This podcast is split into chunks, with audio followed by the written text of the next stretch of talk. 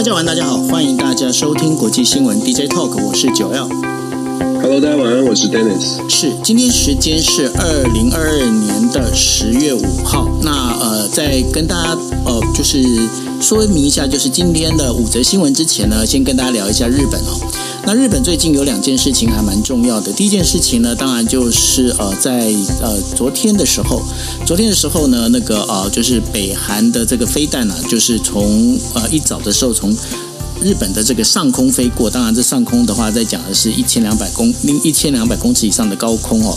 那这样的一个呃高空上面飞过去啊，那当然是坠落在这个太平洋这一边。但是呢，对日本来说呢，日本就开始发了所谓的这个 J alarm J J alarm 的这样的一个就是 J 警报哦，这样的一个警报，那使得呢，包括北海道地区啊相关的地方呢，这个不管说是交通啊，或者是等等的这一些呃，包括上学上课啊，全部都终止了，就是。呃，但是呢，他们就遇到一个比较大的问题，什么问题呢？你发警报没有关系，可是我们要躲去哪里啊？那个日本的话，他们才发现一件事情，他们的防空啊，防空避难设施不多。那防空避难设施不多，这造成日本他们就开始来讨论，就是说，那如果你今天发了警报，可是我没地方躲，那其实有发警报跟没发警报好像没什么两样哦。那反过来说的话，其实，在台湾生活的朋友呢，其实你们可以去找一下哦。其实各县市的话。都有一些，等于说，万一如果有发警报的时候，防空警报的时候，该去哪里躲？那如果是在呃首都圈，在台北市的这样的一个朋友的话，呃，在这个地下铁哦，就是我们在讲的捷运呢，捷运有几有几个站，其实都已经有设置，就是可以有一些避难的地方哦。那大家可以去上，就是各县市的这一个哦，我们在讲它的官网里头，你们可以找，可以找得到。那这个部分的话，其实呃，常等于说有这样的一个稍微有这样的知识，其实是有备无患哈。那这是给大家一个呃，就是日本这一次北韩发射飞弹之后啊，在日本有一个小小的插曲。那我们在跟大家开始要跟大家呃报告，就是说接下来的五则新闻呢，第一则新闻是刚刚才发生的一个新闻，就是石油出租国组织，也就是 OPEC Plus，再加上俄罗斯的非这个整个，就是他们在五号的时候在维也纳呢召开部长级的会议。那这部长级会议呢，同意在十一月的时候减产两每天减产两百万桶的这个原油哦。那这个为什么要做这件事情呢？是因为呢，现在全球的这个货币有都各国货币都发生了说紧缩政策，除了日本以外。那这个货币紧缩，当然就会使得这个景气变冷变淡，那当然就用油的需求就会往下降了。那当然这就让那个呃，就是这些产油国啊，他们就发现没钱赚了。因为过去的话，每桶大概最近的一个价格，大概每桶大概是八十一块左右，如果没记错的话。那但是呢，在这整个一个状况里头啊，那就变成是原油减产，原油减产，每天减产两百万桶啊，这当然。对于拜登来讲的话，那他想说啊，我当时跑去这个跟你沙乌地阿拉伯的这个王储啊，就是穆罕默德这个见面之后啊，那当然在这个握这个集权呃集权握掌啊，那这个这个当中这个事情好像就有点怪怪的，不太好了哈。那如果是这样的一个状况的话，那接下来的那个整个全球景气会怎么样哦？其实很值得关注。那第二件事情的话，跟大家在聊的，当然就是有关于朝鲜半岛的这样的一个局势哦。那刚刚有跟大家提到，在四号的时候呢，从北韩这一边呢发射的，就是五年来哦。第一，在首次的话，就是从日本上空飞过呢，啊，这个飞行距离的话，大概是四千六百公里。那四千六百公里，大家知道，这个四千六百公里其实是非常关键的数字。为什么呢？就因为虽然说它这一次的横飞，它是呃越过所谓的青森跟北海道的上空啊，然后掉到太平洋，也就是他们的呃日本的 EEZ 的这个呃就是经济海域之外。但是呢，反过来讲，如果它稍微方向改一下的话，其实就可以飞到那个关岛啊。那大家知道，关岛是美军非常重要的在呃，就是太平洋的一个基地。那如果它飞飞到关岛的话，其实对他来讲，其实他这一次的这个试射飞弹最主要的目的哦，并不是来针对日本或韩国，而是其实是跟美国在讲哦，就是像过去我们国际新闻 DJ Talk 经常在讲的，就是金小胖呢一直喊着，哎，选我，选我，我在这里，我在这里，不要忽视我哦。那当然，这一次也是同样的一个状况哦。那他这个状况其实是要让美国能够了解到，就是说，其实我北韩呢，我其实有这样的一个能力在这一边哦。你们不要忽视我。那当然，在有这个没有被忽视的一个情况之下呢，接下来美美国跟韩国呢，就呃在昨呃在今天的时候呢，就连续的就有射了四颗飞弹，那也让让就是等于让北韩能够知道说，哎，我没有忽视你，我知道你的存在啊。但是呢，这样的一个飞弹射来射去，射呃这样飘飘来飘去的一个状况啊，这对于整个亚洲的一个局势，其实并不是一个非常稳定的一个一个事情哦。所以呢，这对于整个这个亚洲的这样的一个局势，到底会怎么样呢？我们就必须要拉到了，就是呃，丹尼斯他也有去参加的，叫做台啊、台美的这样的国防工业会议啊。那台美国防会呃，国防呃工呃工业会议呢，这个国防工业会议呢，这个这这今天的时候落幕哦。那落幕的时候呢，其实在这个当中的话，诶，也把这个乌克兰的这个作战表现哦，跟北约的共同训练这相关的事情呢，也都把它抬上了台面来讲哦。那当然呢，在这当中的话，有包括美国海陆，就台湾的这个军队呢，是不是跟美国的海陆军之间呢，有没有这些互通训练这些相关的事情呢？这便是非常的重要。那这一届的话，已经是第二十一届的这个台啊美台的这个国防工业会议哦。那这会议的内容到底是怎么样？然后台湾现在目前的一个军呃这个军售呢，现说到这所谓的不对称的这个战力的这样的一个状况，到底这接下来会什么有有什么样的一个变化，以及台湾政策法案这件事情，在这会议里面有没有被提出来？然后有没有一些新的诠释？待会会请 Dennis 来跟我们大家，因为他毕竟他是在现场与会哦，会跟大家花比较多的时间来做说明。那当然了，在讲到了我们在讲说亚洲的战争之后呢，当然我们要提到的就是有关俄乌的这个战争的最新的状况哦。那俄罗斯总统普京呢，在就是五号的时候呢，正式把这个乌东、乌南的这总共四省呢，并入了俄罗斯的这样的一个呃，就是算是俄罗斯的这个。国家合并吞了，把它并吞下来了。那当然，他在完成了所有的俄罗斯国内的相关的一个文件，但是这件事情当然都不被任何国际的这样的一个法呃国际的国家所接受啊。那这当中，我觉得有一个还蛮有趣的一个状况，什么样状况呢？就是刚好呢，俄罗斯在驻呃日本的这个就是大使啊。他在今天演讲的时候，他讲了一句话，我觉得还蛮有趣的。为什么呢？他讲什么话？就是说，当大家问他说：“你怎么去看？你怎么去看这个俄罗斯并吞这个乌克兰东呃，就是东部跟南部的这四省哦，这样的一个状况？”他那个大使就讲了，他讲说：“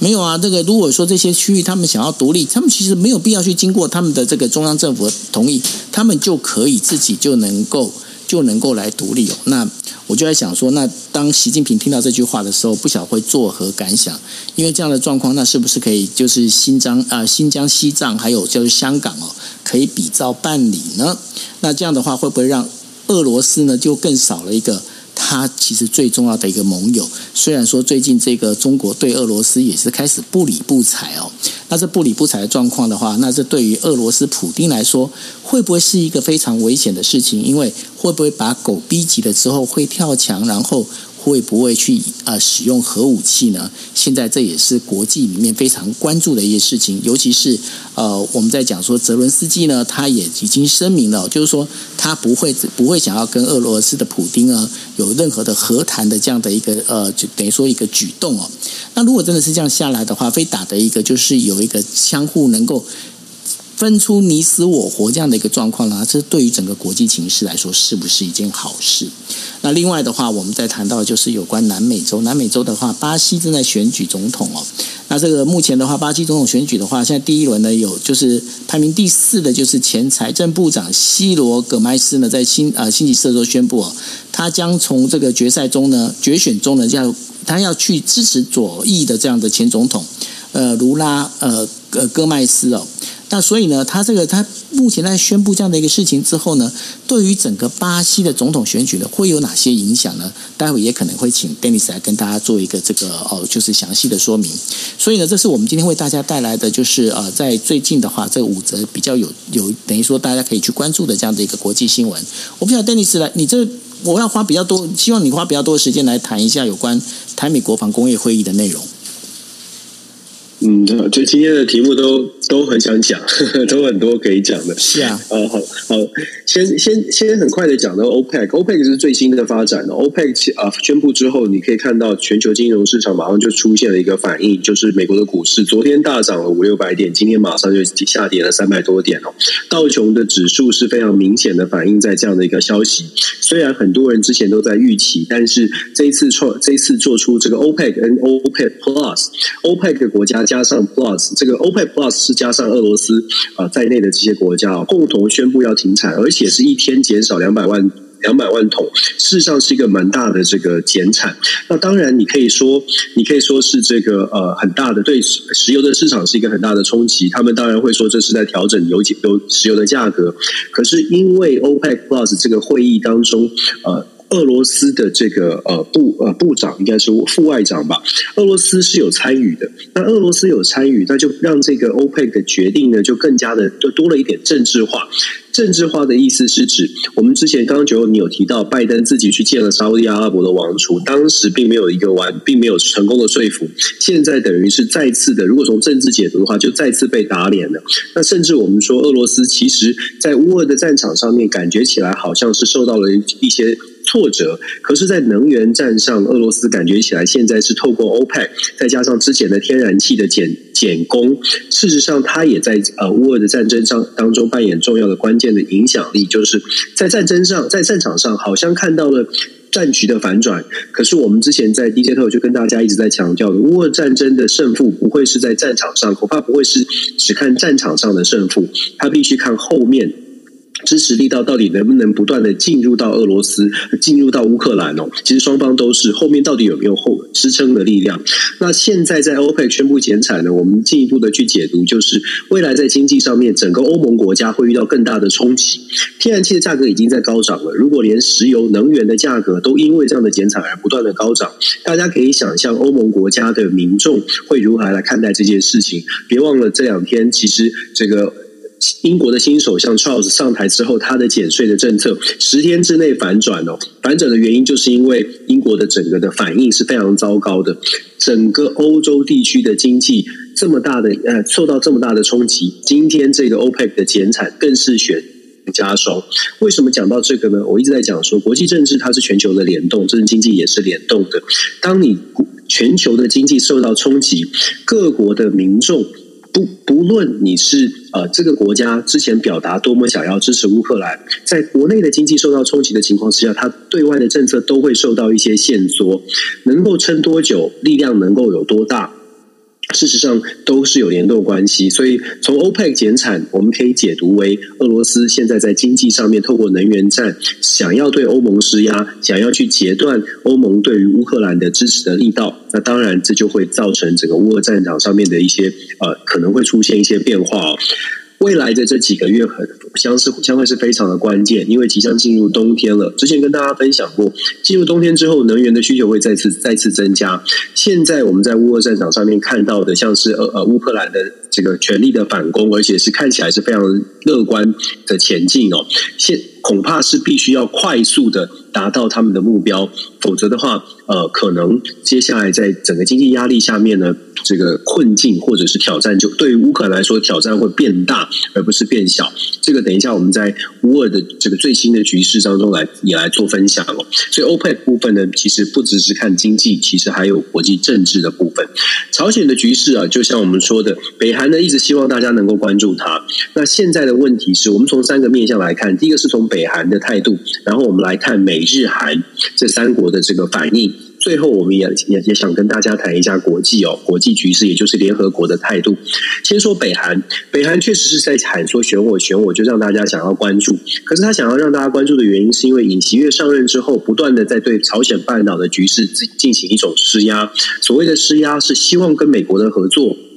或者是东北亚地区的合作，来加强所谓的朝鲜半岛去核化的这种论述。朝鲜半岛如果如果是去核化，呃，当然，对于朝鲜半岛的局势是安全的。可是我们之前也说过了，对于北韩而言，如果一旦去核，等于是让自己完全没有一种抵挡的力量哦。虽然可能因为去核，你可以得到，比如说经济制裁的松绑。问题是，经济对于北韩来说不是不重要，但是是不是最重要的呢？尤其是对于金正恩的政权，他。是不是真的会觉得哦？如果经济松绑了，我们家会得到更多的钱，还是我生活过过得更好？金正恩恐怕不论松不松绑，他的生活都还是一样过得还不错。所以从他的角度，是不是把经济会把看得这么重要？我们之前有跟大家分享过，美国、日本、韩国的同盟，如果一心想着经济制裁会让北韩觉得哎，必须要坐上谈判桌，恐怕这样是太过乐观。也就是朝鲜的去核化，如果是设定的会谈的一个先决的条件，北韩是不会接受的。所以，我们看到北韩再次试射飞弹，这是今年来的第将近第四十次、第四十枚的飞弹。所以，呃，基本上北韩的态度，透过这种飞弹试射，是传递了非常强硬的态度，别想做任何的谈判，尤其是。尤其是设定预设条件，说我要去核这种条件，如果不拿掉的话，我是不可能进行谈判的。这是北韩传递出来的讯号。那么美日韩三方呢？我们看到两手策略哦。所谓的两手策略，如果你仔细解读的话，在军事上面，美韩之间的联合军演，确实在呃这个北韩试射飞弹之后，美韩都是。很强硬的做出一些回应哦，我们看到航空母舰雷根号就在这个呃东北亚地区巡弋，然后呢也相对的试试呃等于是回击了几枚飞弹，在韩国还发生了飞回击的飞弹，等于是打落在落在自己的领呃领土之内哦，一些一些争议哦，就好像怎么失效了，这个是插插曲。不过基本上我们在一方面看到的是美日韩好像是强硬的来面对北韩的这个呃飞弹试射，可是为什么我说两手呢？因为就在在美国，昨天昨天这个呃，白宫发言人香皮埃尔他在回应记者的提问的时候呢，他就特别讲到了美国对于跟北韩之间的对话呢，愿意不设任何前提条件展开对话。这就是我所说的，其实美国在整个态度上面对北韩的态度之前是很强硬的，去核去核去核。但是白宫发言人的这一番话呢，非常值得深入的来思考，就说也许美国在试出的是我。我要强硬回击，表面上在军事上是强硬回击，可是，在外交上面，事实上也在试图的想要把这个朝鲜半岛的局势降降温。所以，所谓的非不设预设条件的对话，美国是愿意考虑这一点呢，也在试出某种呃某种程度的呃呃降温的意图。所以，我们就说美日韩大概我们要看强硬的部分是表面，可是想要降温却是外交上面可能现在在走的路。最后，我们从国际的角度来看，所谓的。朝鲜半岛的局势，国际的角度就更复杂了。为什么呢？因为联合国，我们知道联合国每次就是安理会在遇到这种事情的时候，都会出来发出这样的声明。联合国的安理会在北韩试射飞弹之后呢，有这样的讨论。那这个讨论呢，就进入到一种另外一个这个争议点哦。争议点在于，到底要不要公开的来发出声明，或者公开的来进行这个北韩议题的讨论。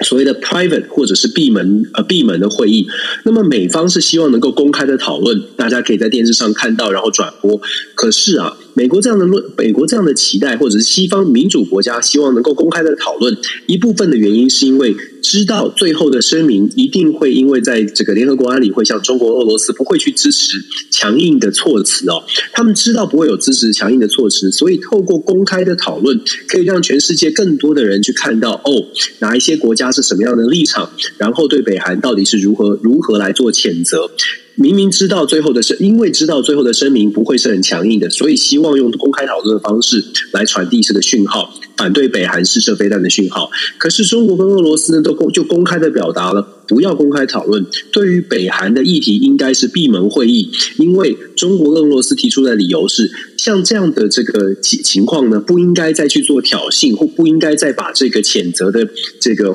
炮火升升级，只会去激怒到不不必要的，不只会把这个情况带到更不必要的这个呃这个刺激当中哦，这个紧这个紧绷的情况当中。所以，光是在国际舞台上，在联合国内，要不要公开的来做？北韩议题的讨论都出现这样的一个争议哦。我们就知道，在国际舞台，尤其是联合国，它最后能够发挥的效果真的是非常有限。不过，也从此可以得知呢，现在的国际的情况，尤其国际政局的情况，在受到乌俄战争的影响，朝鲜半岛的局势现在也一样，看起来是出现了不同阵营很明显的壁垒分明哦。这个对于国际局势来说，到目前为止，我们说并不是非常理想的状态。有一些朋友提醒我说，好像我们在 DJ 课讲的都很悲观，让大家很紧张，但是。所以我现在要想办法用尽量可爱的、比较正面的、比较这个 这个乐观的情势来分析哦。我们就说，联合国呢，它确实可能遇到一些挑战，但是不要担心。目前为止，联合国还是很努力的在做一些尝试哦。那当然，这个尝试效果我们可以慢慢去做观察。那呃，短期之内哦，这个真呃，这个不同的意见大概还会激荡一阵子哦，大概还会激荡一阵子。那大家稍呃这个。安全带虽然要绑紧，但是也不要太太紧张。我不知道这样子够不够不够不够乐观。然后我们话题进入到第三个，也就是我自己参加的台美国防工业会议哦。台美国防工业会议，因为我连续两年参加，所以我可以可以跟跟大家做这个很明呃，可以跟大家分享很明显的在这个重视的程度上面有出现一些落差。当然，这跟 COVID-19 的疫情是有关系的。去年的这个规模比较小。美方美国官方派出的这个呃官员呃也比较层次也呃也是也是是不错，但是助这个助理副呃副助理部长哦，今年是助理部长，所以层次拉高了一级，而且呢，今年呃来出席演说的这个部长呢，他是属于负责政治军情的，也就是他是更。更等于是说，在重要性跟影响力是更加的重要的，是国防部的这个助理部长来亲亲自来参加，不只是进行演说，也跟大家有一些互动。呃，学者专家还有在现场的，当然主要是这个呃军事相关的人士哦，进行一些互动。那我可以说，在台台北国防工业会议今年的重点在于如何支持台湾，而且是从呃交流训。训练讨论的是更更仔细的，在武器的供应上训练上，所以我们可以说几面向。第一个是谈很多的训练，美国其实是希望台湾可以更加的强化。这个所谓的训练的准备，这个训练准备就包括了后勤跟征兵了。我们之前也说过了，后勤一直是美国很在乎的。美国，美国，因为在美国，美国有国民兵制度，国民兵是完整的，就是基本上虽然他是好像不是这个第一线的正正规兵，但是国民兵也等于是正规军的不感感觉哦，他不是后备，他是等于是正规军的一种。那台湾呢？美国对于台湾的期待是希望台湾的后备的部队能够做到像国民兵一样的扎实的训练，是也是完整的训练，所以这一点呢，是美国希望在未来跟台湾的交流当中，可以去帮助台湾提升的。可是怎么提升呢？所以美国在这一次这次的这个国防工业会议当中，都有就做做蛮多的讨论。美国官方说，未来会透过更多的交流，甚至是军事演习，是不是能够纳入台湾？那做一些广泛的意见的讨论。目前看起来，美国政府是想要透过立法，透过透过这种不论是公开还是私下的平台，增加一些交流。那再来呢？针对国防预算的部分，也是这次会议的重点哦。美国是希望包括我们台湾出来的这个国防部副部长，也特别强调。台湾的预算，军事预算已经在提升了。不过，美国看的恐怕不是只是表面上账面的数字。美国其实很清楚的知道，台湾现在这个军事预算虽然今年比去年提升了百分之十三点九，可是美国也很清楚的知道，那是因为我们台湾有所谓的特别预算包括进去，所以来到了这个十三点九的增幅。如果不包括特别预算，所谓的特别预算就是我们。可能军购的部分加入进去，美国其实要看到的是台湾常态的军事预算的平明显的增加。如果大家从数字上来看，虽然我们的军备预算提高到百分之二点多，跟过去相比来来说确实是提高。可是呢，如果大家用另外一种计算的方式，就会发现，其实台湾的军购军事的预算过去这十几年来，其实都是维持一致的。哪一种模式呢？就是你把军军事的预算除以全年的。全年度的总体的预算呢，国家总体预算就是经济、教育等等预算全部加起来作为母数，然后把国防预算作为子数，做这个比较之后，你就会发现，台湾过去这十几年来，不论是从基本上从两千年之后。陈水扁总统执政到现在，基本上台湾的军事预算占全国预算全年预算的百分比都在只有百分之十五到十六左右，其实没有增加，没有因为哪一个总统上台而做出一些明显的调整。这个其实才是美国在关注的。为什么从关注这个数字呢？因为这个数字是决决定说这个国家就是台湾到底大家愿意口袋里面花出多少的比例在国防上。我刚刚说的国防预算占全体全年预算的百分比，就等于是。说，譬如说，我们有一百块，你愿意花十六块，现在是现在比例是百分之十六。就说我们有一百块，我们的民众愿意花十六块。我跟各位呃分享哦，在两千年之前，也就李登辉总统时代，或者是更早之前，其实台湾的国防预算一直都在百分之二十以上，就占全年预算百分之二十以上，甚至是更多的。这也是为什么会有这么多人说，包括陈水扁总统自己在受访的时候都说，在两千年，甚至甚至至少在两千零八年之前呢，台湾的军队的战力，不管是呃，这个训练还是这个预算，或者是整体的战战备准备呢，是有信心，真的是有信心，还是有一定的优势哦。呃，可是后来就慢慢的、慢慢的出现一些改变了，这是真实的状况。再来呢，美国其实也很重视所谓的全民的防卫意志，在这场会议当中一直在讨论的是防卫意志的部分，怎么样来提升台湾的全民的防卫意志？我们在台湾说的很多，甚至有很多正能量的分析在讲说防卫意志。哦，台湾的人民因为乌克兰战争之后呢，大家都都开始有了防卫的意志。可是说很容易啊，美国要看到的是做，所谓的做，就回到我刚刚说的，那后备的战力有没有提升？还有当兵有没有恢复到征兵，恢复到一定的征兵？然后全国的军员的数量，呃，这个军事的人人力的数量有没有提升到一定的数字？这些都是美国在观察的部分。那未来呢？我们可以想象的是，美国的官方已经公开的说了，未来因为整个不对称战力的这个规划，美国会希望帮助台湾储存更多的武器在台湾的这个本岛上哦。因为台湾的地理环境的关系，如果发生了军事冲突，可能没有办法很快速的供应这个武器装备，所以美国现在透过各种的立法，透过官方的这个平呃管道，在想办法让武器可以早一点，或者是加速所谓的武器的移转，这些都是在会议。当中有谈到的消息，那么我必须说，我们分享这些这些意见哦，分享这个观察，其实我们在看的是整个美国呢，对于台湾的支持是在不断的在这个支持的。态度是在上升的，问题是台湾接受到的部分是哪些部分？台湾接受到的是美国支持台湾，就是正向的部分。可是有没有听到美国的建议？我比较担心的是，一直以来我们的媒体或者是我们在台湾都比较想要听到正能量，譬如说我们的国防意志已经提升了，譬如说美国愿意支持了。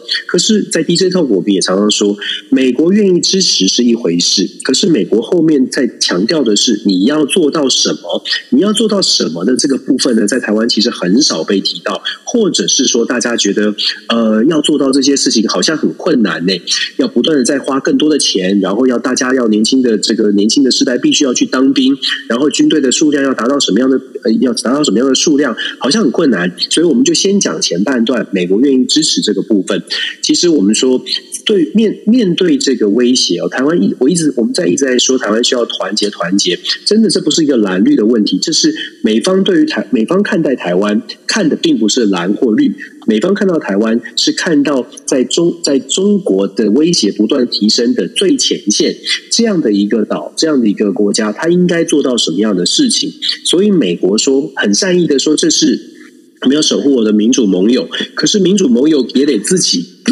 做出更多的事情哦。现在的美国对于台湾的这个支持，我在投呃，在其他的媒体也说过。我们在形容说，现在美国对台湾的支持，从过去的很温柔的跟你说，你要加油哦，你要鼓要鼓励台湾，你要做什么事，慢慢慢慢的，因为这几年一直都没有看到明显的增强，所以美国对于台湾的这个态度呢，也会慢慢的转向虎爸虎妈式的设定条件，你要做到什么，我们才会我们才会给予什么什么样的援助哦。这一点呢，其实。不论是在国防工业会议，还是在官方的交流，事实上越来越明显是这样的迹象。这也是我们在强调。如果台湾的媒体大家看到的都是正向的，都只强调说美国会支持，我们要说的是，美国确实会支持，可是美国的支持跟大家想象的那种支持，譬如说陆战队就拿着拿着枪炮就挡在台湾门口，或者是航空母舰会会挡在这个台湾海峡，如果是这种期待的话，可可能我们要稍微的调整，因为不会发生这种事哦。比较会发生的是像目前对乌克兰的支持这样，那当然对乌克兰的支持，它的前提是台湾要。要像是乌克兰一样，愿意为自己而挺身而出哦。如果说真的发生这种事，其实呃，一直以来我们都在我们都在分享，那就是说我们在观察到的都是这样的一个趋势，就是美方对于台湾的态度没有问题，要支持，但是怎么支持，我们台湾的朋友可能要我们真的要思考清楚哦。然后很快的，我说过的最新的你，你又让大家有危机感了，你不是才刚刚装可爱吗？好好好，那那我要再强调，美国支持 好不好？这个美国是支持的，这个没有问题。不过，因为美国真的很关心。不过，其实其实我这边打个岔，我觉得说，就是大家真的是要紧张了。为什么要紧张呢？因为包括日本哦，日本他们现在也是啊。因为过去日本他们把他的一个呃，包括他们的弹药啦，还有他们的油库啊，这些相关的这些地方啊，他们会比较部署在就是北海道这边。那现在都已经开始往就是西南诸岛。什么叫西南诸岛呢？就是包括了我们在讲冲。冲绳啊这些地方哦，开始已经移移转到这边来了。为什么会这样子？那其实这最主要的也是因为，就是自从呃，就呃。中国它射了那个五颗飞弹进到了日本的这个 EEZ，也就是我们在讲的它的经济水域之后啊，啊，日本也开始会知道说，哎，这万一真的打起仗来哦，对于日本这边来讲的话，它是完全是不能幸免于难哦。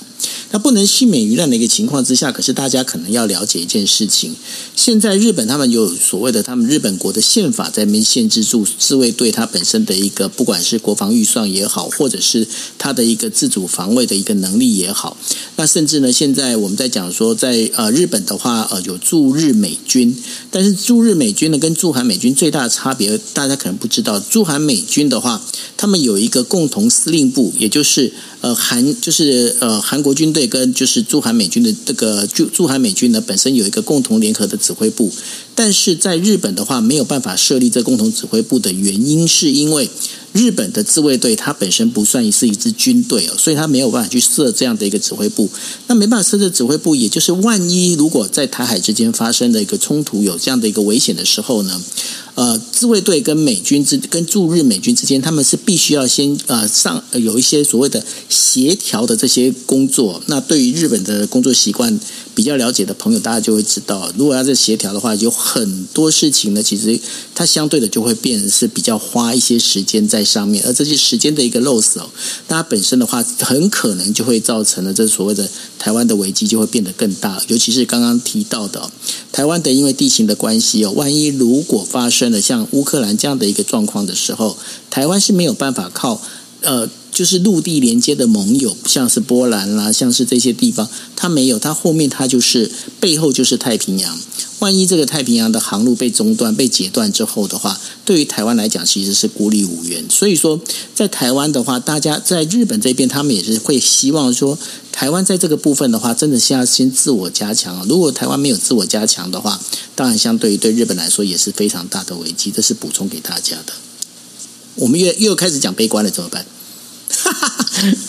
没有，所以我要赶快赶快强调一下，就是说我们确实得到，我必须说，美国是非常非常想要帮助台湾。从这帮助的角度，美国是真的想尽办法。呃，官方呢也一直在强调说，美国是想尽办法，因为你知道，在美国，包括了武器武器的转转移，就是譬如说军购啦、转移啦，然后速度啦，然后给什么样的武器，这些都有层层的这个法规的限制。所以，美国现在其实美国政府呢，或者是不管是行政或立法部门都是全力全力在把所有的条条框框为了台湾在简化，那当然就要看你怎么解读。我说我们乐观的解读就是说，美国进真的是想想尽办法，要让如果台湾需要的时候，可以快速的把武器可以转移到台湾。这是这是这是这真的是正向的部分，因为我们可以看到美方的诚意。但是就如同我们所说的，那我们自己要做一些准备哦。但是美国的支持是真的力道是来自于呃行政立法，然后来自于这个民主共和两党。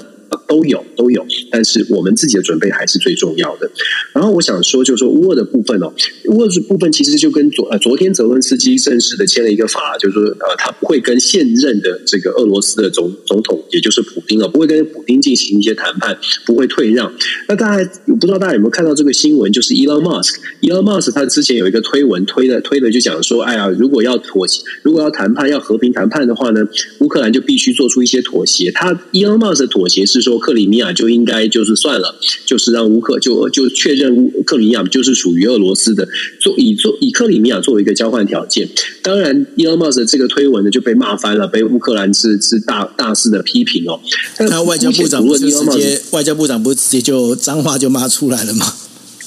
对对对。我们先姑且不论伊隆马斯这样的想法，他到底有没有符合逻辑哦？我们就讲说他，但是他讲到一个重点了，就是说谈判这件事情呢，你必须要让谈判的双方都觉得我坐上桌可以有一些东西拿到。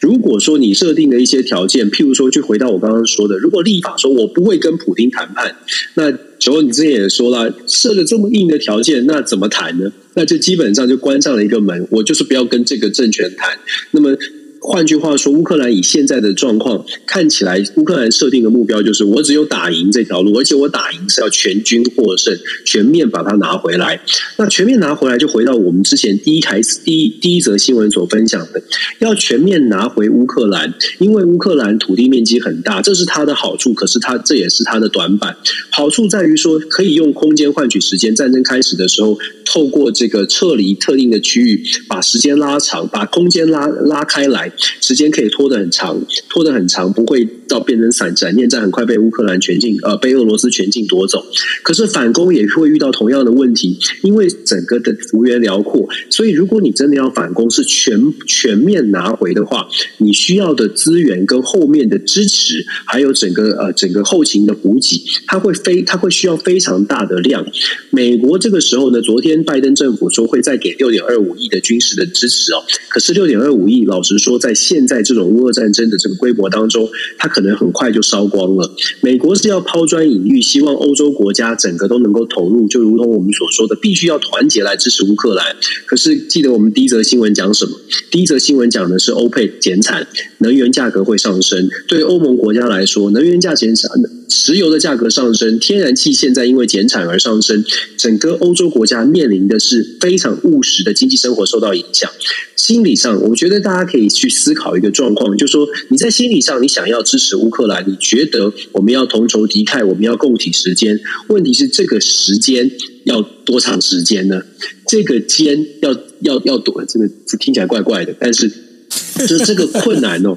这个困难大家要一起来面对多久？那大家有多少的这个口袋有多深？说我现在现在这个呃物价上涨高涨的情况不得了了，能源这么贵，天然气这么贵，我们一起多付一点，为了乌克兰付出。可是一个月、两个月、三个月还是可以撑更久。我觉得这个是整个欧盟的一个很大挑战。这也就回到了。乌克兰可以很强势的说，我们就要坚持，我们要把这场胜战，这这个战役一定要打下来，这是我们一起的乐观的期待。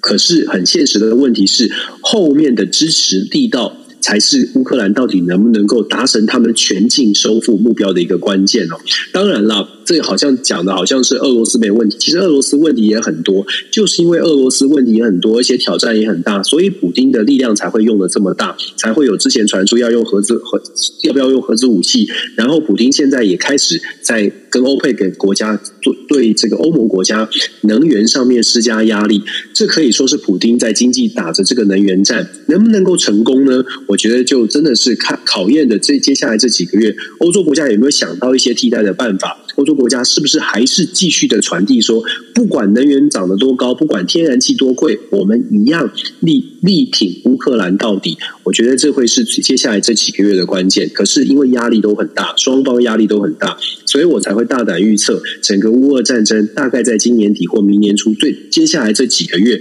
会是非会出现一些关键的转折哦。最后谈一下巴西总统。的选举，巴西总统选举有两个值得观察的点，想特别想跟大家分享。第一个是民调，民调整个就是一个一个这个很惨的情况哦。第二个是这个呃热带雨林的问题。大家一定会觉得很奇怪，我怎么突然讲到这个？先从民调来说，巴西总统的选举，波索纳洛事实上在民调当中，至少在很多民调至少落后鲁拉二十个百分点，但是开票之后只输五个百分点，而且按照巴西的选举的制度呢，因为没有任何候选人在第一轮投票得到百分之五十以上，鲁拉拿下百分之四十八。这个人预期不一样哦，因为预期是鲁拉第一轮就会过关，大家就没就结束了，就是鲁拉当选。中间偏左的鲁拉，结果开票出来只有四十八。重点是波索纳洛这个极右派的这个现任总统，居然拿下了百分之四十三。巴西的川普拿下百分之四十三，他在民调当中从来没有超过百分之四十，而且双方的民调在选前还差距到有一些民调公司做出来还差距到十个百分点以上。也就是说，这一次民调又再次的失准，民调。失准，现在变成一个，尤其是在高度分歧的、高度 polarized，我们说政治有两极化的这种社会呢，民调就越来越出越多的这个情况会出现失准。看二零一六年、二零二零年的美国总统选举就可以看得出来，民调当中越来越能掌握的部分不是左派的，民调当中越来越难掌握的部分是保守派阵营的这个选民。保守派的这名选民呢，就是相对保守，他们对于民调这种东西，他们不太愿意去表态、表达立场。乡村地区的人民，他们不相信这些都市人。那相对来说，愿意去表态的，你可以看到在网络上会发言的，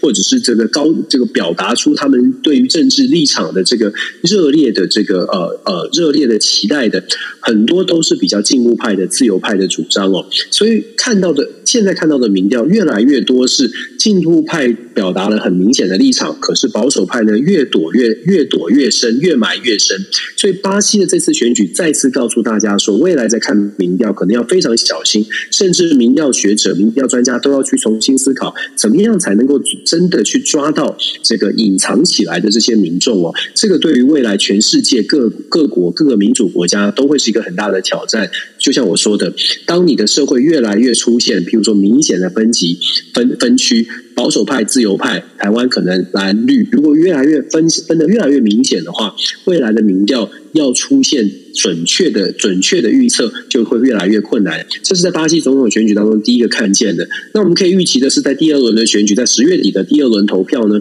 这两个总统候选人现在这二一一对一的对决，这两个人呢都必须要能够抓抓到更多的中间选民，所以在政策上面务必会常会稍微的向中间靠拢一些。波索纳洛本来是没戏，但是现在又死灰复燃的，让他觉得抓到了机会哦。所以保守派也大大受大受振奋。所以今天刚刚九欧分享的这个排名第四的比较左派的去支持了这个鲁拉，对鲁拉来说当然是一剂强心针。可是最后的这个选选举的结果，现在因为。刚刚投完的这个只差了百分之五哦，所以我相信波索纳洛一定在策略上面会再去做一些调整，希望能够唤醒更多的保，一方面希望唤醒更多的保守派的选民，另外一方面呢，也会想办法讨用一些政策来讨好中间偏右的，至少要让他们出来投票。现在我们说巴西的总统选举，虽然鲁拉还是被看好的，可是呢，他这个呃呃。也这个也当选的几率哦也没有像之前这么这么的这么的确定了，这非常值得关注哦。到底谁会当选？那么就是说为什么要关注巴西的选举哦？我刚刚说了，跟热带雨林有关系，大家就一头雾水。巴西热带雨林关是什么啊？我们都说全球气候变迁、全球暖化，大家知道热带雨林是在巴西有所谓的亚马逊河流域哦。亚马逊的热带雨林现在其实遭到很大很大的破坏的原因，是因为为了经济的开发，谁在做这？些机器的开发破坏热带雨林呢？波索纳洛，巴西的右派，巴西的这个所谓的保守阵营，经济开发为主哦。所以在波索纳洛的任期之内呢，热带雨林是高度的、快速的被破破坏当中。我所以所以我会特别讲说，郑思老师，你怎么大家觉得很奇怪？我怎么去讲到这个问题？我们全世界哦，其实。全球的政治经济，我们一直在讲说它是联动的。我们可能觉得巴西选举跟我们没有关系，很遥远。可是想象一下，当热带雨林真的是因为巴西的发展，决定去决定要把热带雨林全部砍掉，或者是大幅的开发，让世界这个全球的气候变迁继续的恶化，呃，这是其实它是影响的很明显的。所以巴西的选举的某种程度来说，它关系的是可能未来十年、二十年，这个整个全世界在气候上面、在环境上面会出现一个很明显的变化。姑且不论巴西重不重要，或者在经济上面会不会影响到台湾，光是看热带雨林的开发，双方候选人对于热带雨林的态度是完全不同的。一个左派认为说，我们不。经济发展并不是重，并不是世界的这个唯一唯一的评呃评价的标准。另外一方面会觉得说，经济就是最重要的，巴西就是要发展。全世界的全球暖化跟我们呃，就是等到我们有钱之后再来想的。所以其实双方的阵营对未来的世界有这样的一个影响。这也是为什么我会觉得，我们多看看世界，多多去思考一下每一个国家。有点像是天生我材必有用，每一个国家都有它独特之处。大家可能会觉得不重要、不重视，可是，在全球化的时代，尤其是在气候变迁，然后大家都同样承受一样的这种啊变局的时候呢，其实多关注一下国际上面各种的变化，其实是一开一说是有趣也是，那说是这个应该要谨慎面对，也确实是应该谨慎哦。巴西的选举将会很明显的冲击到未来全球的这个啊。这不只是政局，哎，不只是经济，还有整个气候的变化。这也是为什么我们说多看，呃，看看巴西也也也是很也也也不错，也关注一下巴西也蛮好的。我们常常在 DJ Talk 会选一些这个世界边缘的边陲地带，要特别跟大家解释为什么这些边陲地带，巴西啊、南美呃中南美洲啦，或者是非洲国家，为什么我们想要把它挑出来讲？那是因为在现在这个时代哦，没有人是局，没有没有人是局外人，也没有国家是局外的国家，都很重要。我们应该多呃广泛的去重视。虽然大家很忙，可是希望可以跟大家分享这样的资讯。感谢。其实也不是边陲地带了，就好像那个呃，大家过去如果俄罗斯没有发动乌克兰的入侵战争的话，大家对乌克兰印象大概只停留在瑞莎。那也不也不是，这是什么？本来就是啊，大家不晓得说哦，原来乌克兰它其实它包括能源啦，包括这个呃，就是粮食，在全球都占了非常重要的地位，尤其他们的军事军事能力其实是很强的哦。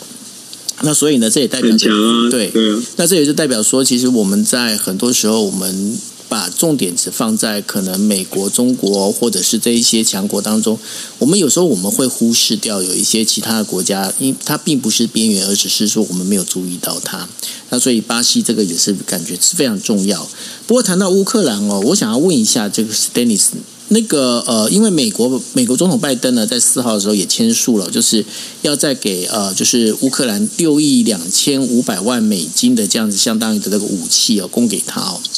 那接下来，其实大家比较担心的是，俄罗斯总统普京到底会不会动用核武？在这部分的话，美国有一些最新的一些消息跟情报吗？美国很担心啊，是真的担心，是真的担心。我们在这个是真的担心，包包括在智库，包括在这个美国的呃国会，我自己接触的，呃，确实可以跟大家说，确实是担心。那当然了，这个核武目前大家。判断的，至少我听到的消息呢，大家判断他所用的核武并不是传统的，就是会大爆炸的这种，大概都是低当量的，可能是小规模的，等于是针对性的这个示威性的用核子像核子核子武器哦，大概不会是大规模毁灭性的。但是即便是如此哦，如果这个词这个潜力一开，呃，除了担心核武。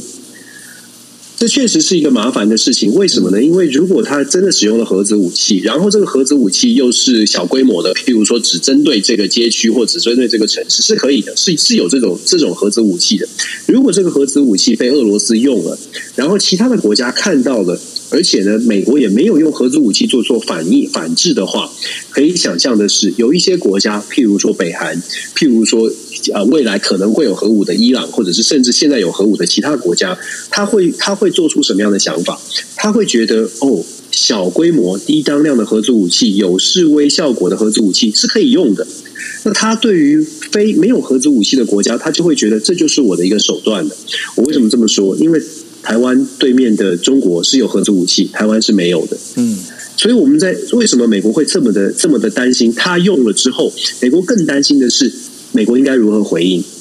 对，美国应该用核子武器反击吗？那如果反击之后，反击就一定要他的反击不能跟他一样，只是这样的规模啊，那就要加大规模才有吓阻效果啊。所以这个，如果俄罗斯潜力一开，真的是潘朵拉的盒子打开了，核子武器变成战争上面可以考虑的。然后美，尤其是如果美国没有回应的话，那就会变成未来未来的世界，核子武器、小规模核子武器就会变成一个战场上面可以使用的东西。这个不是不是好事，对整个全世界不是好事。这也是美国现在很紧的，非常可怕的事情。而且这种这就像我说的，潜力一开，没有核子武器的国家会非常非常的危险。因为美国没有做出一个强硬的回制回击，把核子武器的使用移除在可可用的这个清单上，所以美国也很尴尬。所以现在美国真的，我们听到的，包括所有的这个智库，我们在交交流意见的时候，大家都在讲说，非常担心，真的是要想尽办法阻止普丁去开这个开这个开这开这第一枪，想尽办法阻止普丁真的使用这样的事情，因为使用之后。会把很大的压力放变成变在啊放到美国的身上，美国不用很弱，会看起来很弱。美国用了，那不知道俄罗斯会如何的反制，会不会变成一个这个呃现在可能是一枚飞一枚一枚核武。低当量的，然后慢慢的加码加码加码，会变成什么样的局面？会有没有办法收拾？我想这个这个是现在美国现在很担心的地方。那我觉得这也是在台湾哦，呃，我们很多人在讨论核子武器啊，讲的好像很强势，或者说譬如说，甚至有一些人说啊，那台湾是不是应该要有核子武器？其实大家真的要重新要真的要冷静的思考，这个并不是一个并不是一个简单的话题，也不是一个这这是一个应该说这是一个非常专业的话题。军事国防其实是真的是非常专业的一门学问，我们真的是需要多加了解，然后再来做评论。那电视上看到一些评论，是在跟电视上某些名嘴喊话吗？哎呦，我真的觉得很担心的，因为我看到像我参加这些会议，你又要被拉黑了。看到，好，我要被拉，好，那我不说，我就 你继续说了，继续说了，大家都很可爱。